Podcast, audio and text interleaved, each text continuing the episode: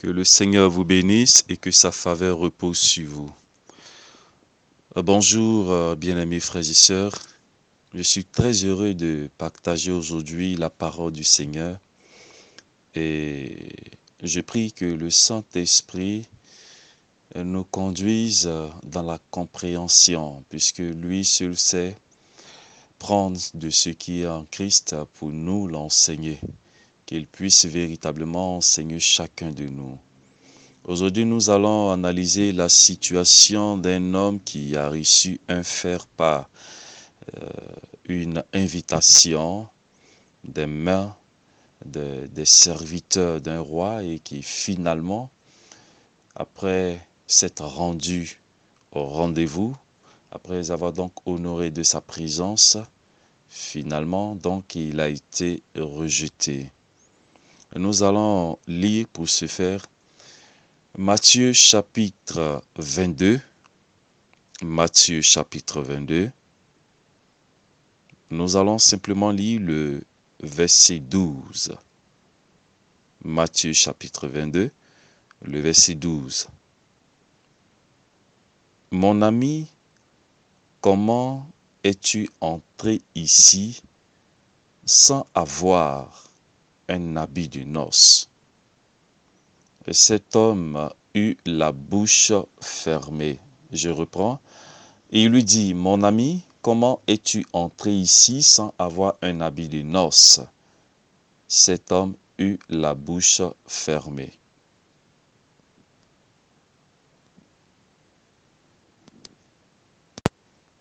Nous connaissons très bien cette histoire.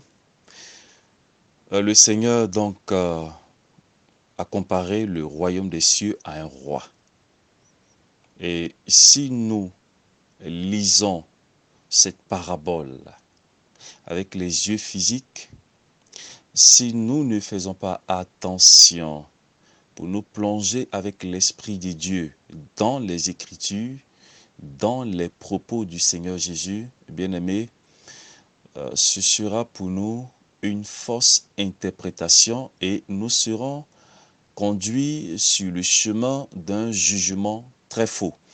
Parce que quand nous lisons apparemment, donc visiblement, physiquement, donc sans l'Esprit de Dieu, le roi en question ici se présente sous les traits d'un dictateur. Nous voyons ici en effet que le roi a organisé des noces pour son fils. Et bien sûr, en tant que roi, il envoie des faire-part, il envoie des invitations et ceux qui avaient été invités ont reçu une seconde fois l'invitation. C'est-à-dire que dans le système oriental, dans la vie quotidienne orientale, lorsque un roi ou un dignitaire organise un festin ou quelque chose dans ce genre-là, il a une première invitation qu'il donne aux conviés. Et le jour même, le jour même de la manifestation, ce même jour-là, il rappelle encore aux invités qu'il y a la manifestation. Donc ça fait une seconde invitation nous constatons ici que malheureusement, les personnes, les invités, ne se sont même pas inquiétés de l'invitation. Ils sont allés pour certains dans leur champ, pour d'autres à leurs affaires. Alors le roi qui véritablement était indigné, il a fait périr ces personnes-là. Et surtout, ceux qui avaient porté atteinte, qui avaient porté atteinte, pardon, qui avaient porté atteinte aux serviteurs du roi, qui donc les avaient outragés et les avaient tués. Le roi s'est mis en colère et a vengé ses serviteurs qu'il avait envoyés, donner le faire part. Alors il dit au reste de ses serviteurs, cette fois-ci d'aller dans les carrefours et d'inviter tous ceux qu'ils allaient trouver. Les serviteurs sont allés un peu plus loin, ils sont allés même dans les chemins Ils sont allés dans les chemins et ils ont donné l'invitation. L'invitation, ils ont invité plusieurs personnes. Ils étaient tellement nombreux que la salle, la salle des noces était pleine, comme le mentionne le verset 10. Ce qui va attirer notre attention, c'est évidemment le verset 12 que nous venons de lire. Le roi découvre sur la table un homme assis, bien sûr, qui n'était pas habillé en vêtements de noces. Et lui demande, comment es-tu entré ici? Donc comment es-tu parvenu à la table? Comment as-tu répondu à l'invitation sans avoir un habit de noces? Et la Bible mentionne en fin du verset 12, cet homme eut la bouche fermée. Mais avant de nous focaliser sur le verset 12, nous allons véritablement prendre les versets 5 et 6 afin d'analyser un peu le refus. Le refus des conviés, le refus des personnes qui avaient été invitées. Il est écrit que ces personnes ne se sont pas inquiétées de l'invitation. Ça, c'est le premier élément. Et ils sont allés donc, euh, pour certains, dans le champ, pour d'autres, dans le trafic. Voyez-vous, bien-aimés, il y a dans ce que nous venons de lire des traits de caractère de la plupart du temps, on dira, les traits de caractère de ceux à qui nous annonçons l'évangile. Il y a une totale indifférence, une totale indifférence, puisque l'expression sans s'inquiéter de l'invitation signifie qu'ils étaient indifférents à l'invitation. Ça a dû marquer les serviteurs du roi puisque le roi lui-même, il a été indigné. Et ce monde fonctionne de la sorte. Mais en même temps, nous, Église, nous, enfants de Dieu, est-ce que parfois nous ne recevons pas une invitation de la part du Seigneur est-ce que nous ne refusons pas par notre indifférence? Puisque généralement, nous nous disons que par discernement pointu dont nous sommes dotés, le Seigneur a l'habitude d'agir comme ça, de parler comme si, d'intervenir comme ça dans ma vie, ou alors quand je prends un moment, quand j'entre dans n'est-ce pas, le lieu secret, quand j'entre en communion avec lui, je sais discerner sa voix. Alors, je sais que cette voix-là, ce n'est pas l'éternel mon Dieu qui m'a parlé. Et bien aimé, ne sommes-nous pas indifférents parfois à la voix du Seigneur, à une invitation particulière à faire quelque chose qu'il nous demande? Le deuxième élément qui est mentionné toujours au verset 5, c'est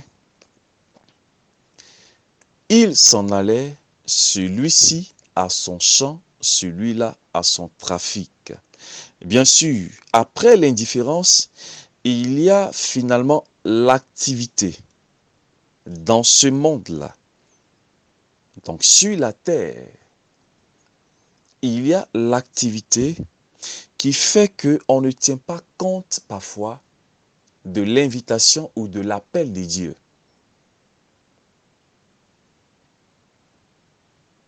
Au moment où tu dis au Seigneur, que tu veux lui consacrer toute ta vie. Et donc, par rapport à ton travail, tu vas marquer une pause. Tu vas réorganiser ton travail.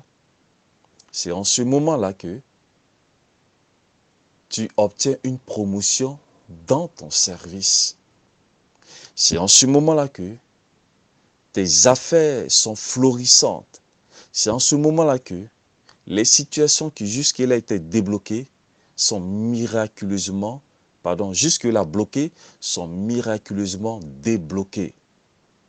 Et en fin de compte, ce que tu avais dit au Seigneur, tu l'oublies pour vaquer à tes projets, tes occupations, tes différentes activités.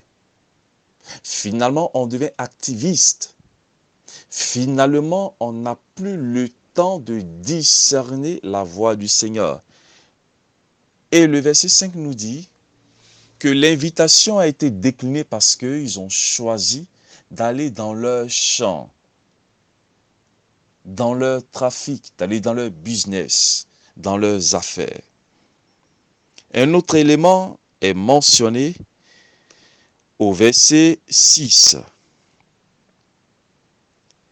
Les autres se saisirent des serviteurs, les outrageaient et les tuèrent.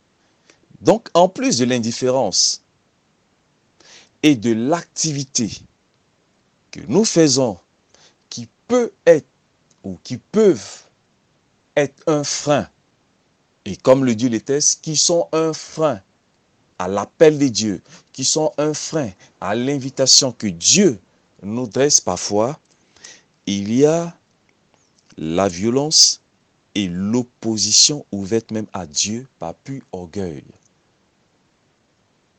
qui constituent des obstacles à l'appel de Dieu. Et c'est malheureux parce que Très souvent, nous voyons ces déchirements entre les serviteurs, les servants de Dieu. Des déchirements inutiles. Tel veut paraître, tel ne veut pas être dans l'ombre, tel ne veut pas être écrasé, tel ne veut pas s'humilier, tel veut être mentor, tel veut être élevé, Finalement, il y a la violence. D'autres vont jusqu'à s'opposer ouvertement à Dieu. Bien aimé, lorsque nous lisons Hébreu chapitre 10, les versets 26 au verset 31, nous voyons ici la responsabilité terrible de ceux qui ont foulé aux pieds le Fils de Dieu et qui ont outragé l'esprit de grâce. La Bible dit qu'il n'a aucun espoir si l'on refuse la grâce de Dieu. Jusqu'à quand? Jeune serviteur de Dieu, jeune servant de Dieu, jusqu'à quand allons-nous nous opposer à Dieu? Jusqu'à quand allons-nous défier l'autorité divine?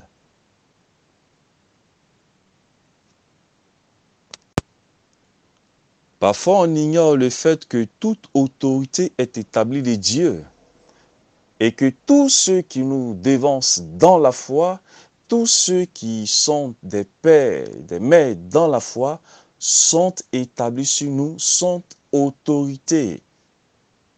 Nous leur devons respect, nous leur devons considération, nous devons travailler en observant ce qu'ils nous demandent. Jusqu'à quand allons-nous nous opposer à Dieu? Jusqu'à quand allons-nous ouvertement faire usage de la violence?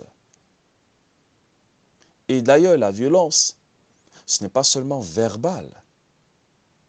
La violence, c'est la remise en cause de tout ce qui est établi de Dieu. La violence, c'est cela aussi. Il faut que mon idée soit acceptée. Il faut que ma pensée, ma proposition soit mise en avant. Pourquoi a-t-on refusé ce que j'ai proposé et pourtant j'ai pris des mois, des semaines, des jours, des heures de prière? J'ai consacré du temps dans le jeûne et je suis convaincu que cette idée, cette proposition vient de Dieu. Mais pourquoi est-ce qu'elle a été refusée? Mais si, bien-aimé, tu te plains de ce que la proposition que tu as faite a été refusée, c'est qu'elle ne vient pas de Dieu. Parce que si elle vient de Dieu, nul ne pourra contester ce qui vient de Dieu. Gamaliel disait, cette œuvre, cette entreprise, si elle vient de Dieu, personne ne pourra rien contre elle. Donc ce n'est pas à toi de défendre ce qui vient de Dieu. Le Seigneur est infiniment omnipotent pour défendre sa propre cause. On l'a vu avec Pierre qui a pris son épée, l'épée du soldat qui lui a tranché l'oreille. Nous voulons nous faire justice, nous voulons, n'est-ce pas, secourir ou prendre la défense du Seigneur. Faisons beaucoup attention, bien-aimés. Enfin, nous allons parler de l'invité qui est apparu sans l'habit de noces. Comme nous l'avons dit, selon la coutume orientale, lorsque des personnes recevaient des faits pas, donc l'invitation, les invités donc se voyaient remettre une robe de noces. Et bien sûr, pour nous, cette robe évoque la justice de Jésus-Christ lui-même, dont nous, chrétiens, nous sommes revêtus. Lorsqu'en effet nous lisons Galates 3, le verset 27, Paul disait, Vous tous qui avez été baptisés en Christ, vous avez revêtu Christ. Donc pour nous, euh, cet habit-là, cette robe, représente la justice. Donc celui qui n'a pas une robe de noces représente finalement une profession religieuse sans état intérieur qui correspond. C'est-à-dire tout simplement que le fait d'être présent aux noces sans avoir un habit de noces, cela correspond qui se trouve dans une autre conception, c'est-à-dire qu'il a une autre image. Il se trouve dans une autre façon de faire, une autre profession religieuse. Autrement dit, il n'épouse pas ce qui a été commandé. C'est seulement la robe donnée par le roi qui est valable à son honneur. Bien-aimé, il faut accepter la robe qui t'est donnée. Jeune serviteur, il faut accepter la robe qui t'est donnée, la robe de l'humilité. Jeune servant de Dieu, il faut accepter la robe qui t'est donnée. Nous avons un tas de principes qui nous aveuglent et qui ne nous permettent pas donc d'entrer dans la position que Dieu veut, qui ne nous permettent pas d'entrer dans, je dirais, la dimension que le Seigneur voudrait que nous puissions, n'est-ce pas, à laquelle il voudrait que nous puissions accéder. La place qu'il nous a réservée. Nous avons tellement de fausses conceptions, tout un schéma, des idées fixes. Nous voulons que les choses se passent comme nous souhaitons. Et pourtant, le roi, dans les principes des noces, a demandé à ses serviteurs, comme cela est de coutume à l'Orient, de donner une robe de noces à chacun des invités. Le Seigneur a ordonné que tous ceux qui l'acceptent, que tous ceux qui ont entendu son appel, que tous ceux qui désirent le servir, reçoivent une robe pour le service. Jeune serviteur, jeune servant de Dieu, le service que tu fais, le ministère que tu exerces, est-ce que tu as reçu la robe qui correspond au ministère? La robe que tu portes correspond-elle au ministère que tu exerces? Que le Seigneur nous aide. Que le Seigneur nous aide. Et donc il est important, bien aimé, de réfléchir à cette situation. La nuit est avancée, le jour approche. Et le salut encore disponible. Nous pouvons nous repentir plutôt que d'avoir la bouche fermée comme cet homme. Parce que finalement, il ne savait quoi dire. Il avait pensé que ces principes devaient lui permettre d'échapper à la vigilance du roi. Nous pouvons également analyser l'attitude de ce monsieur sous un autre angle. Vous voyez, bien aimé, les serviteurs ont transmis l'ordre du roi, ont donné l'invitation. Et nous savons que les serviteurs ont des familles. La plupart des serviteurs comme cela a été au temps même d'Esther, nous voyons que Madoché travaillait à la cour royale, Esther, Adassa n'était pas encore à la cour royale. Effectivement, plusieurs travaillaient à la cour royale, ces serviteurs, mais ils avaient leur famille hors de la cour royale. Et par conséquent, lorsque l'ordre a été donné d'aller dans les carrefours, certainement d'autres se sont rendus dans les chemins. Or, sur les chemins, il y a plusieurs maisons. Tout le monde ne se trouve pas sur le chemin. Plusieurs se trouvent dans les maisons.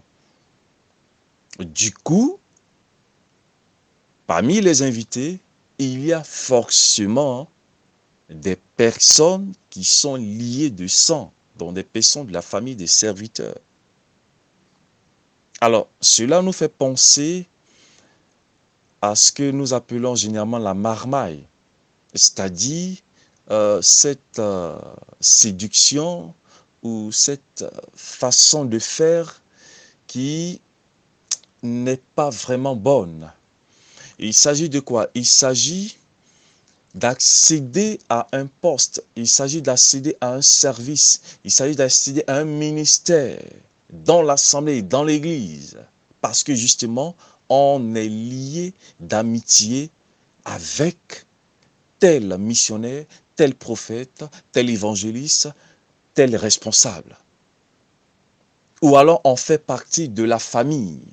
Donc il y a forcément ce lien de famille-là qui se présente comme étant une condition vraiment sine qua non pour accéder à ce service, pour accéder à ce poste. Je suis donc le neveu du serviteur de Dieu. Alors, je fais tout pour que mon oncle me positionne en tant que responsable dans tel service, dans tel autre. Bien-aimé, comment as-tu fait pour te trouver à ce poste de responsabilité sans avoir reçu l'habit qui correspond à ce service? Comment, servant de Dieu, t'es-tu retrouvé dans le ministère sans avoir l'habit qui correspond au ministère en question? Que ce matin, le Seigneur nous aide. Il nous aide à comprendre la difficulté qu'il y a à répondre à l'appel parce que comme lui-même l'a dit, l'appel ne suffit pas. Il faut l'élection. Au verset 14 de notre test, beaucoup sont appelés, très peu sont élus. Comment ai-je reçu mon appel? À quel niveau de mon appel suis-je? Comment me suis-je retrouvé à ce poste? Bien-aimé, la pensée du Seigneur ce matin, c'est de nous dire simplement que pour travailler avec lui, puisque nous sommes ouvriers avec lui, il est important, lorsque nous répondons à cette invitation, d'accepter la robe qui est imposée pour le service en question. Que le Seigneur nous bénisse et que sa faveur repose sur nous. Nous prions, s'il vous plaît. Seigneur, je voudrais prier pour nous. Nous voilà parfois lancés dans ce que généralement nous appelons le ministère. Je me souviens que lorsque, Seigneur, dans Luc 14, le verset 29, 30, tu parlais de cet homme qui a décidé de construire une tour et qui n'avait pas analysé tous les contours pour savoir s'il pouvait achever la construction. Et plusieurs d'entre nous, donc,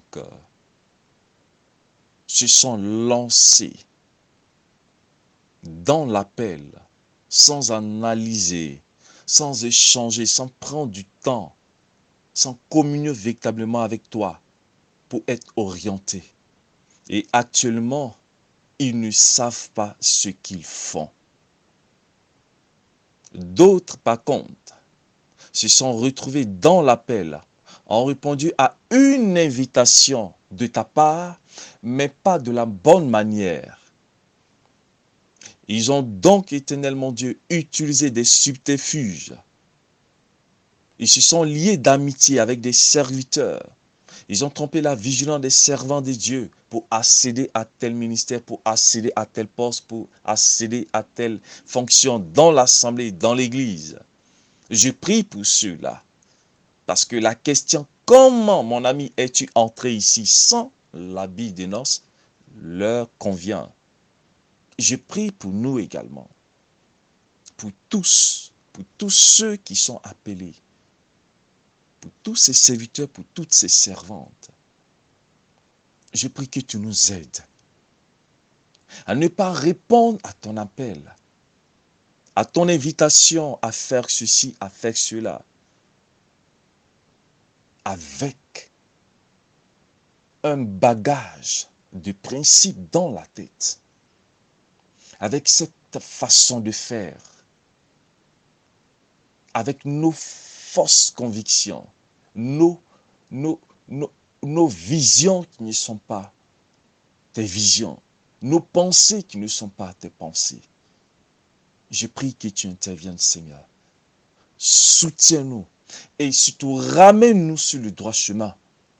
Que nous ayons le courage de confesser nos péchés. Seigneur, parce que c'est en croyant qu'on parvient à la justice, mais c'est en confessant qu'on parvient au salut. Que nous ayons le courage de confesser la façon dont nous sommes retrouvés dans le ministère, si toutefois ce n'est pas de la bonne manière. Mais que nous n'ayons pas la bouche fermée. Je prie pour tous ceux qui finalement ont été séduits et qui se sont retrouvés dans le ministère, qui sont retrouvés dans le service. Je prie pour que tu les en délivres. Délivre-les, éternel, de ce fardeau. Permets à ce que, Seigneur, ils puissent se repentir. Toi qui convaincs de péché et de jugement, Esprit de Dieu, je t'en supplie d'intervenir dans leur vie afin que la libération soit totale. Dans le nom de Jésus, nous avons prié. Amen. Que le Seigneur vous bénisse. nous avons été très heureux de transmettre la pensée du Seigneur qui est d'accepter la robe qui nous tend concernant le ministère, concernant le service, et de ne point euh, recourir à nos principes, à nos idées fausses, mais de nous laisser entraîner par les voies du Seigneur dans la prudence. Portez-vous bien.